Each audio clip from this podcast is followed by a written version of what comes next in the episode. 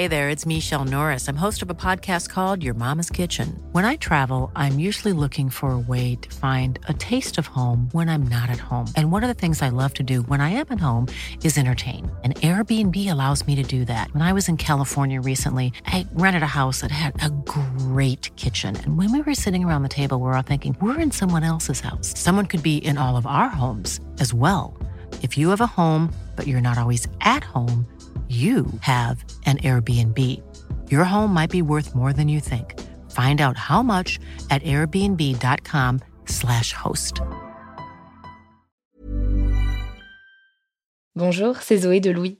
Ça fait maintenant deux ans que j'ai la chance de travailler pour Louis Média et que vous entendez ma voix sur vos podcasts préférés. Travailler pour quelque chose qui a du sens pour moi, c'est essentiel à mon épanouissement au quotidien.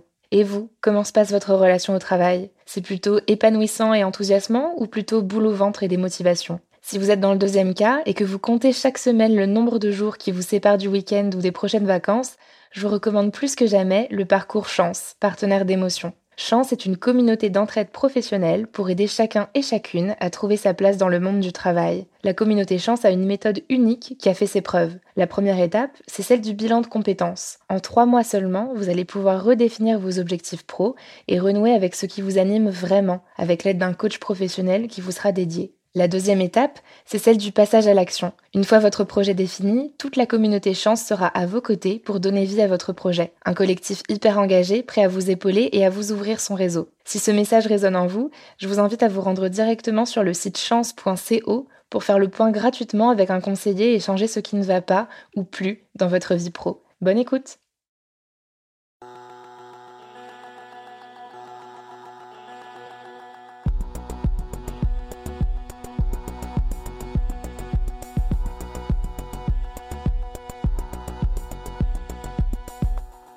Quand j'étais étudiante, j'ai fait pas mal de petits boulots. J'ai vendu des sandwichs, des vêtements, j'ai travaillé dans des restaurants et un jour j'ai accepté une petite mission pour une semaine. Le job était simple, il fallait mettre des invitations dans des enveloppes pour un grand événement. Je me suis retrouvée dans cette très grande pièce avec des milliers d'enveloppes, je ne sais pas combien il y en avait, et 7 heures d'affilée, je faisais les mêmes gestes. Prendre une invitation, la mettre dans une enveloppe, retirer le collant pour la fermer, prendre une invitation, la mettre dans l'enveloppe, etc., etc. J'avais rien avec moi, j'avais pas de smartphone, donc pas de podcast, pas de musique, rien du tout, juste moi et les enveloppes. En fait, c'est la pire expérience que j'ai jamais eue. Depuis ce moment-là, pour moi, la répétition, c'est la définition du cauchemar professionnel. Pour d'autres, le trauma du travail, ça a été l'ennui. Alors quand on entend s'ennuyer, ça peut faire ricaner, on se dit que c'est pas mal d'être payé à rien faire, mais en fait, c'est une solitude absolue et l'impression de ne servir à rien du tout. Selon les études et selon les années, on aussi entre 30 et 45% des salariés en France qui disent s'ennuyer au travail. Évidemment, là-dedans, il y en a qui s'ennuient un peu et d'autres qui n'ont strictement rien à faire et qui sont victimes de bore-out. C'est un concept qui a été théorisé en 2007 par deux consultants suisses en management, Peter Werder et Philippe Reutlin.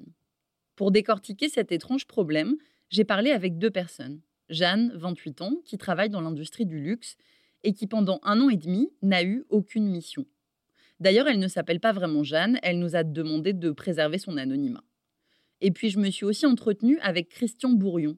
Il est docteur en sciences économiques et spécialiste de la gestion du travail. C'est lui qui a fait émerger la thématique du bore-out en France. Il a écrit un livre qui s'appelle Le bore-out syndrome, quand l'ennui au travail rend fou. Je m'appelle Marie Semelin. Bienvenue dans Travail en cours.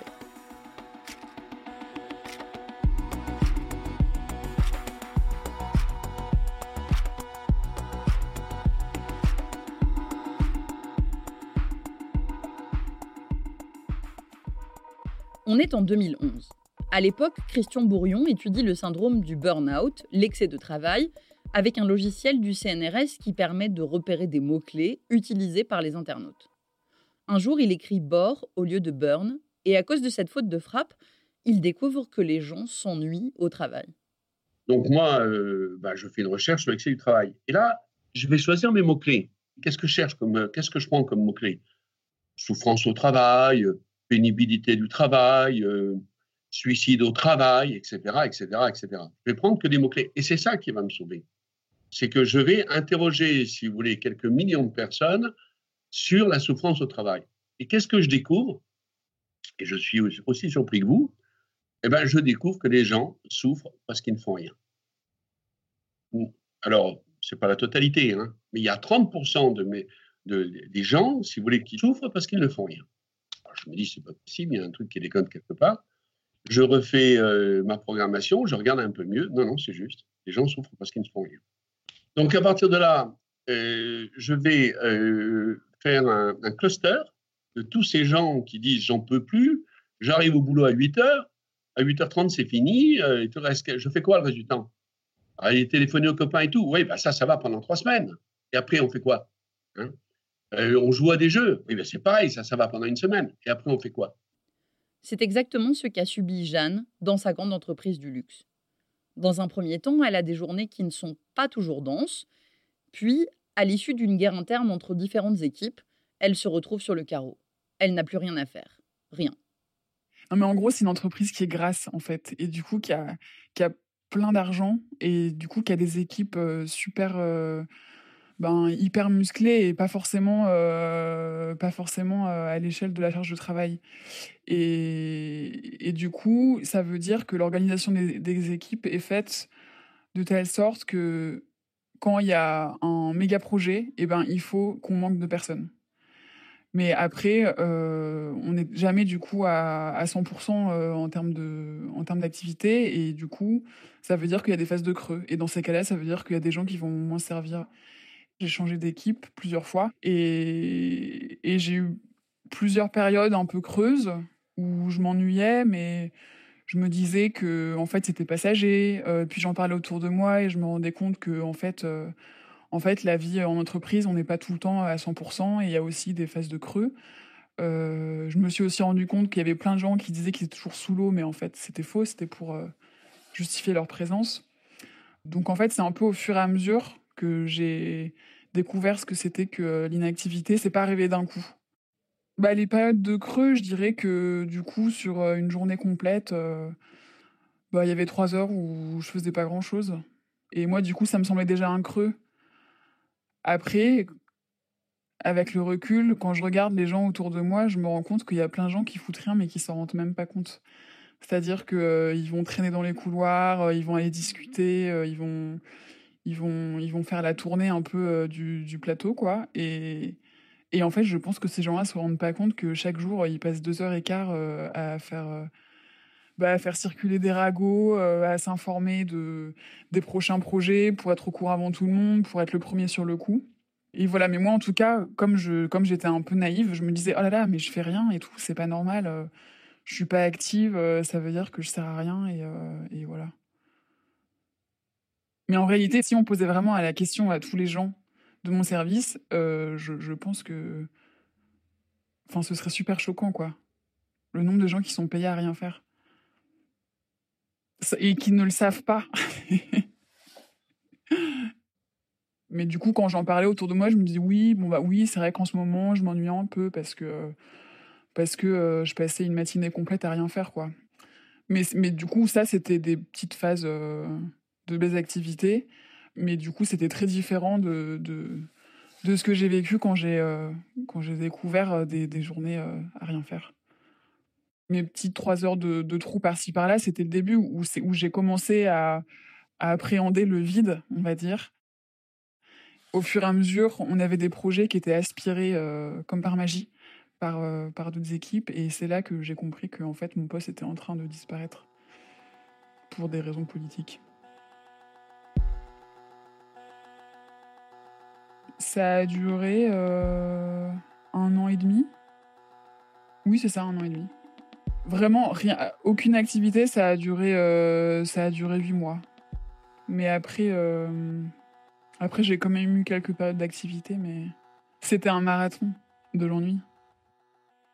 J'avais absolument plus rien à faire. donc, c'est-à-dire que je me levais, je venais, j'avais aucun mail dans ma boîte mail et je repartais le soir, j'avais rien fait. Et j'étais épuisée. C'est-à-dire que quand je rentrais chez moi le soir, j'étais hyper fatiguée.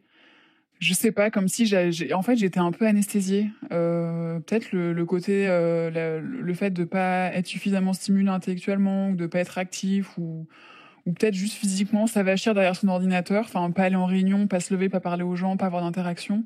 En fait, je pense que ça, ça ramollit complètement et, euh, et, ça, et ça fatigue vachement.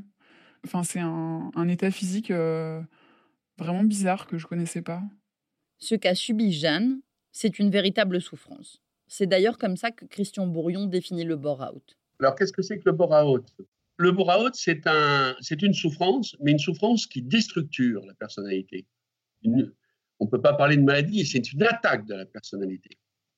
Mais euh, cette attaque de la personnalité ne se fait pas euh, n'importe comment. C'est comme dans, toute maladie, euh, il y a, si vous voulez, des conditions épidémiologiques il faut que le gars ait un espoir dans son travail. Il est engagé dans son travail, il a un salaire, il y a pensé, il a passé les examens, il a passé ensuite les entretiens, et il espère du travail s'épanouir, de l'argent évidemment.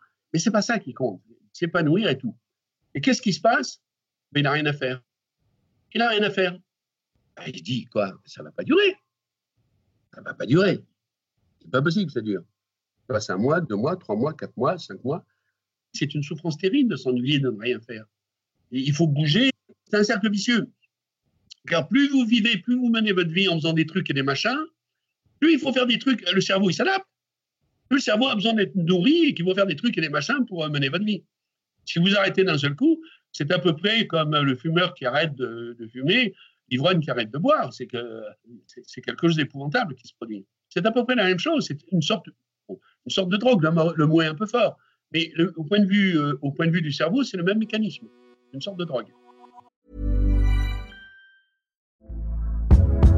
Hey there, it's Michelle Norris. I'm host of a podcast called Your Mama's Kitchen. When I travel, I'm usually looking for a way to find a taste of home when I'm not at home. And one of the things I love to do when I am at home is entertain. And Airbnb allows me to do that. When I was in California recently, I rented a house that had a great kitchen. And when we were sitting around the table, we're all thinking, we're in someone else's house. Someone could be in all of our homes as well. If you have a home, but you're not always at home, you have an Airbnb. Your home might be worth more than you think. Find out how much at airbnb.com/slash host.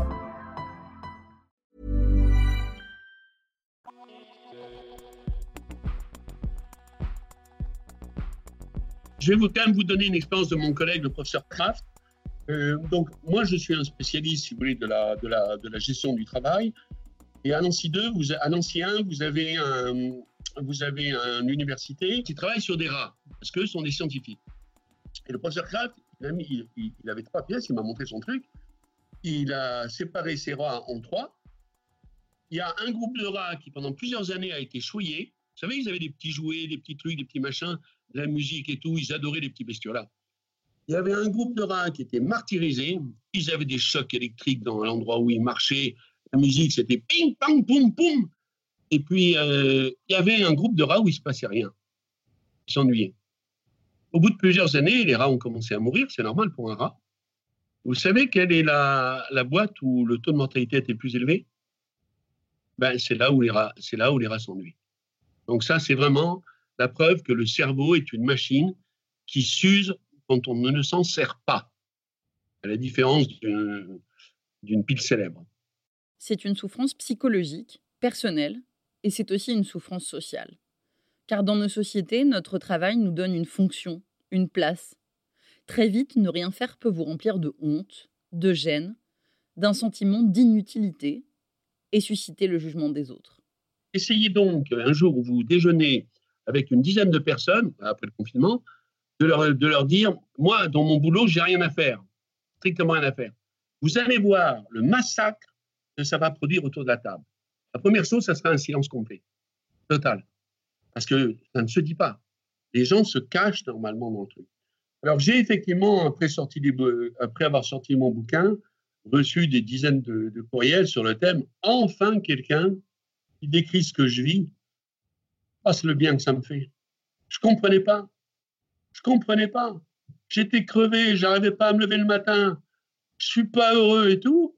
Alors que j'ai un boulot super peinard, avec deux, trois trucs à faire, dans lequel il n'y a pas de difficulté possible. Euh, mais je ne comprenais pas. Je ne comprenais pas ce qui se passait. Cette incompréhension a tourmenté Jeanne pendant longtemps. Quand elle a commencé à ne plus rien avoir à faire, elle s'est dit que c'était à cause d'elle, que c'était de sa faute. Et en parler, ça a été très compliqué.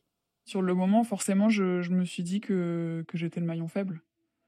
Et que, en fait, si ça m'arrivait à moi, c'était pas du tout pour une histoire de, de guerre euh, interne, c'était juste que j'étais pas compétente euh, et que j'avais pas réussi, enfin que j'avais pas fait mes preuves. Maintenant, j'en rigole parce que euh, parce qu'en fait, c'est complètement absurde. Enfin, il y avait un côté, oui, vraiment absurde parce que du coup, concrètement, je, je veux, pendant trois mois, du coup, j'avais pas de manager, pas d'équipe, je savais pas à qui je pouvais en parler. Et parce que du coup, c'est le monde des secrets. Et, et, du coup, je faisais semblant d'être là, quoi. Donc sur le moment, c'était super violent parce que du coup, je, pensais que je savais pas si je pouvais en parler ou pas. en même temps, je savais que si j'en parlais, ce serait vraiment la honte ultime parce que du coup, clairement, je disais aux gens autour de moi qu'en fait, je ne servais à rien. et en fait, quand on sert à rien dans une entreprise, en fait, on n'existe pas. Et euh, donc sur le moment, euh, j'avoue que j'ai, je l'ai quand même euh, pas super bien vécu, mais maintenant que j'y repense, c'est quand même très rigolo parce que en fait, je pense que il y a un côté tellement, enfin tellement absurde. En fait, moi, ça me rappelle les vidéos du caractère, du message à caractère informatif de Canal+.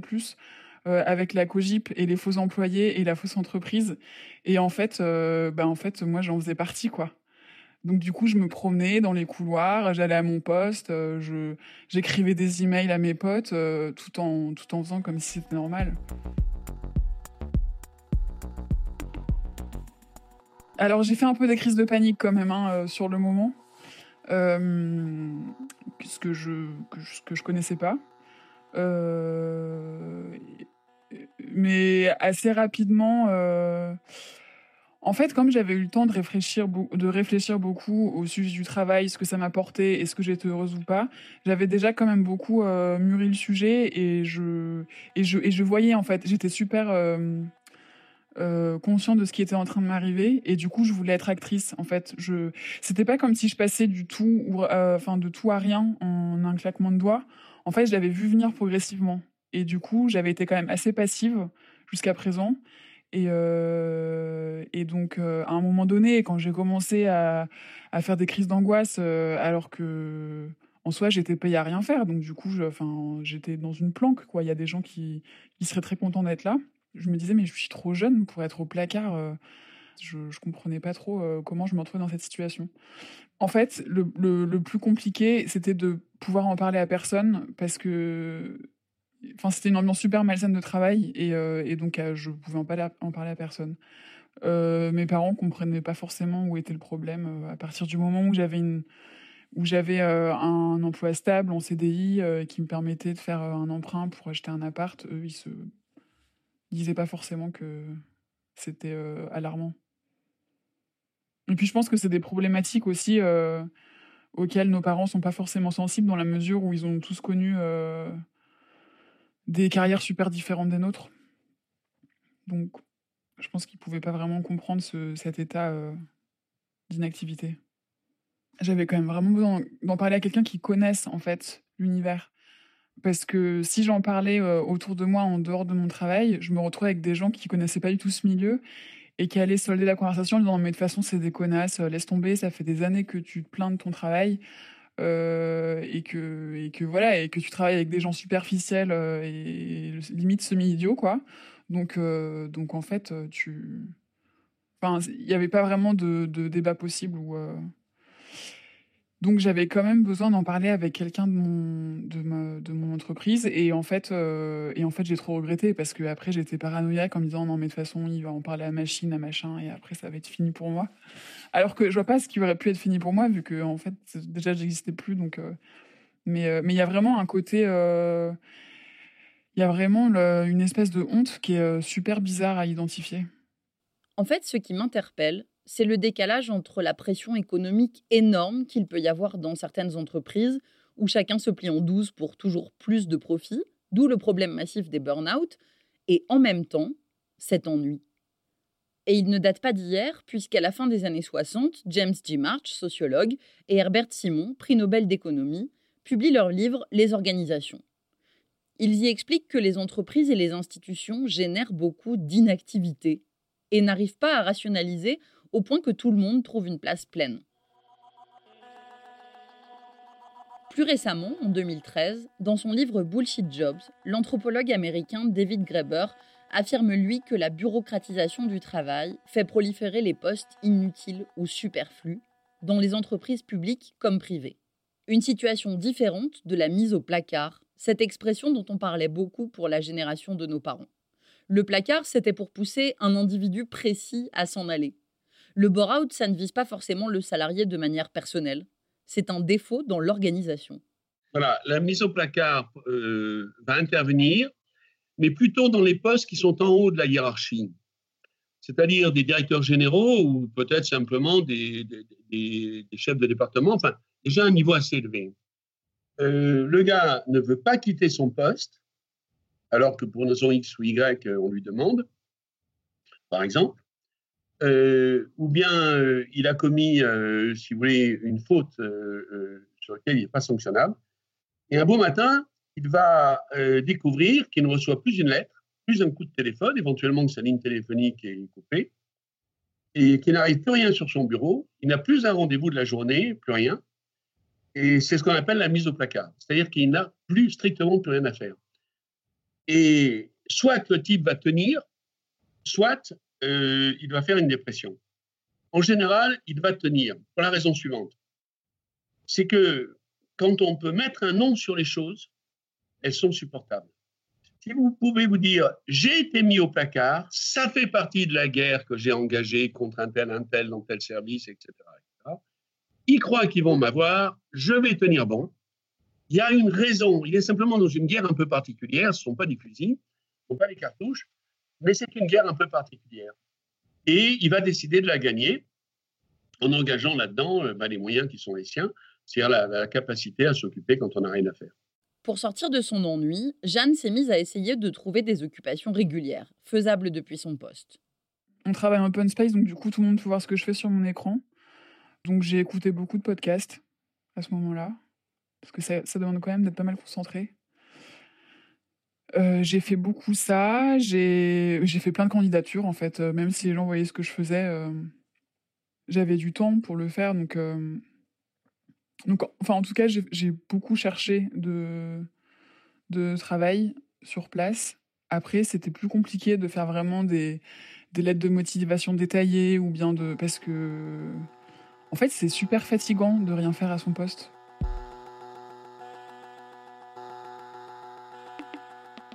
J'ai pensé démissionner plusieurs fois. Euh, parce que bah parce qu'en fait je me rendais compte que physiquement du coup ça allait pas super bien et euh, et que donc euh, le seul moyen de, de, mettre fin à ça en fait c'était de poser ma démission et de passer à autre chose mais le problème c'est que bah, quand on pose sa démission du coup on touche on touche pas le chômage donc ça voulait dire que non seulement je me mettais dans une position ben j'avais pas du coup de, de, de, porte de sortie quoi en fait j'avais juste rien et en plus je gagnais pas d'argent donc, euh, donc il y a un principe de réalité qui m'a rattrapé et, euh, et voilà. J'avais euh, très très peu d'ambition. Hein. Moi, je voulais juste une raison de me lever le matin pour justifier ma présence. Donc, ça veut dire que j'avais très peu d'attentes. En fait, je voulais juste retourner à une activité normale dans le sens où je, enfin vraiment dans le sens activité quoi. C'est-à-dire que je me déplace, je je circule dans un dans un espace. Enfin, c'est fou quand même. C'est vraiment revenir au basique. Euh, c'est euh, c'est c'est du coup euh, poser une question à quelqu'un, attendre une réponse, euh, parler à des gens, euh, animer une conversation. En fait, c'est des trucs que je faisais plus. Et moi, du coup, ma principale ambition, c'était pas m'épanouir dans mon travail, c'était avoir des rapports normaux de collègues et avoir un but pour dans ma journée, quoi. Donc c'était très très faible comme ambition. En fait, ça m'a permis de, de me libérer vachement l'esprit euh, parce que du coup cette inactivité, enfin cet ennui profond, c'était vraiment un boulet que je me traînais et qui me tirait vers le bas euh, pour tout quoi. Donc aujourd'hui, en fait, le, le fait d'avoir un minimum de d'activité, d'avoir euh, de, de juste d'avoir ma présence qui est justifiée là où je suis, en fait, moi, ça me permet de me, de me dégager un espace pour aller voir ailleurs.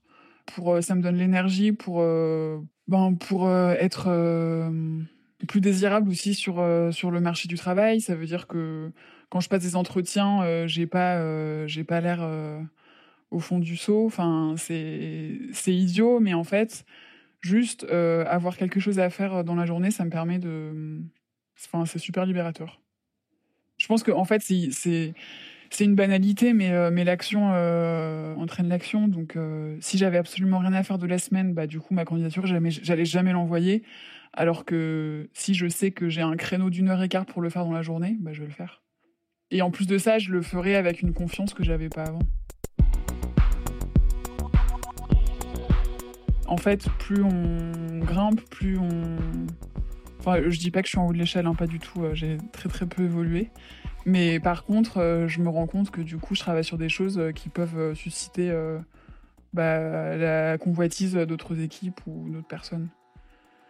Et c'est à partir de là que je me suis rendu compte que c'était vraiment du coup des dynamiques de rivalité, de compétition, de et c'est pas du tout intéressant. Je trouve qu'il y a rien d'excitant là-dedans.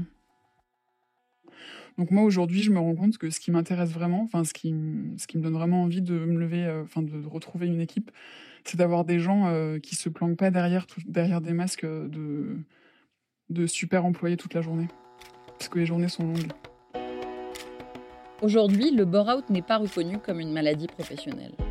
Une étude anglaise intitulée Bored to Death, s'ennuyer à mourir, publiée en 2010, relevait pourtant que les salariés qui s'ennuient au travail présentent un risque deux à trois fois plus élevé d'accidents cardiovasculaires que ceux dont l'emploi est stimulant. Mais en France, si la reconnaissance du burn-out avance, celle du bore-out est encore lointaine. En attendant, on a au moins un mot, une expression. La possibilité de nommer ce qui nous arrive pour mieux le surmonter. Se dire qu'indépendamment de savoir si on fait bien notre boulot, un jour, on peut se retrouver dans un angle mort sans que ce soit de notre faute. Se dire que oui, même si dans notre société le travail est beaucoup, nous ne sommes pas juste notre job, ce qu'on y fait ou ce qu'on n'y fait pas. Vous venez d'écouter Travail en cours. Louise Emerlet est chargée de production. Cet épisode a été monté et réalisé par Cyril Marchand. La musique est de Jean Thévenin et le mix a été fait par Olivier Baudin. Marion Gérard est responsable de production et Maureen Wilson responsable éditoriale. Mélissa Bounois est à la direction des productions et Charlotte Pudlowski à la direction éditoriale. Et dans notre prochain épisode, on parlera à des entrepreneurs qui vont nous expliquer quels apprentissages ils tirent de cette période si particulière de travail en confinement. Vous pouvez nous retrouver là où vous avez l'habitude d'écouter vos podcasts Deezer, iTunes, Spotify, SoundCloud. Vous pouvez aussi nous laisser des commentaires et des étoiles. Et si l'épisode vous a plu, n'hésitez pas à en parler autour de vous. Si vous aimez ce podcast, découvrez les autres podcasts de Louis.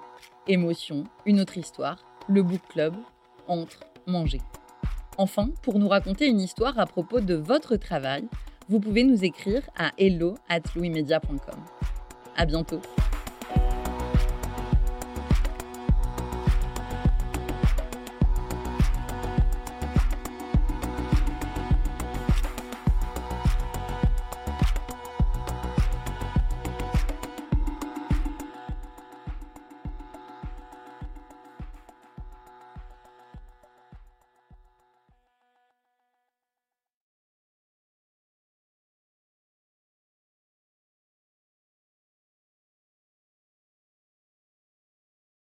Bonjour, c'est Zoé de Louis. Dans Émotions au travail, on décrypte toutes les émotions qui vous traversent et vous bousculent parfois dans votre vie professionnelle. Aujourd'hui, j'aimerais vous parler d'un podcast super inspirant, Bienvenue dans l'ascenseur, animé par Anne-Cécile Sarfati. Dans chaque épisode, elle reçoit des personnes au profil varié, médecins, responsables commerciaux, chefs d'entreprise, qui ont su gravir l'ascenseur social. Parti de rien, il et elle partagent leur parcours, leurs rêves, leurs doutes, leurs émotions dans lesquelles vous vous reconnaîtrez sûrement, et donnent des conseils pour oser monter dans l'ascenseur social quand on n'y croit pas pour soi-même. Alors allez découvrir ces belles histoires de réussite en écoutant Bienvenue dans l'ascenseur, disponible sur toutes les plateformes. Merci à Bienvenue dans l'ascenseur pour leur soutien et bonne écoute.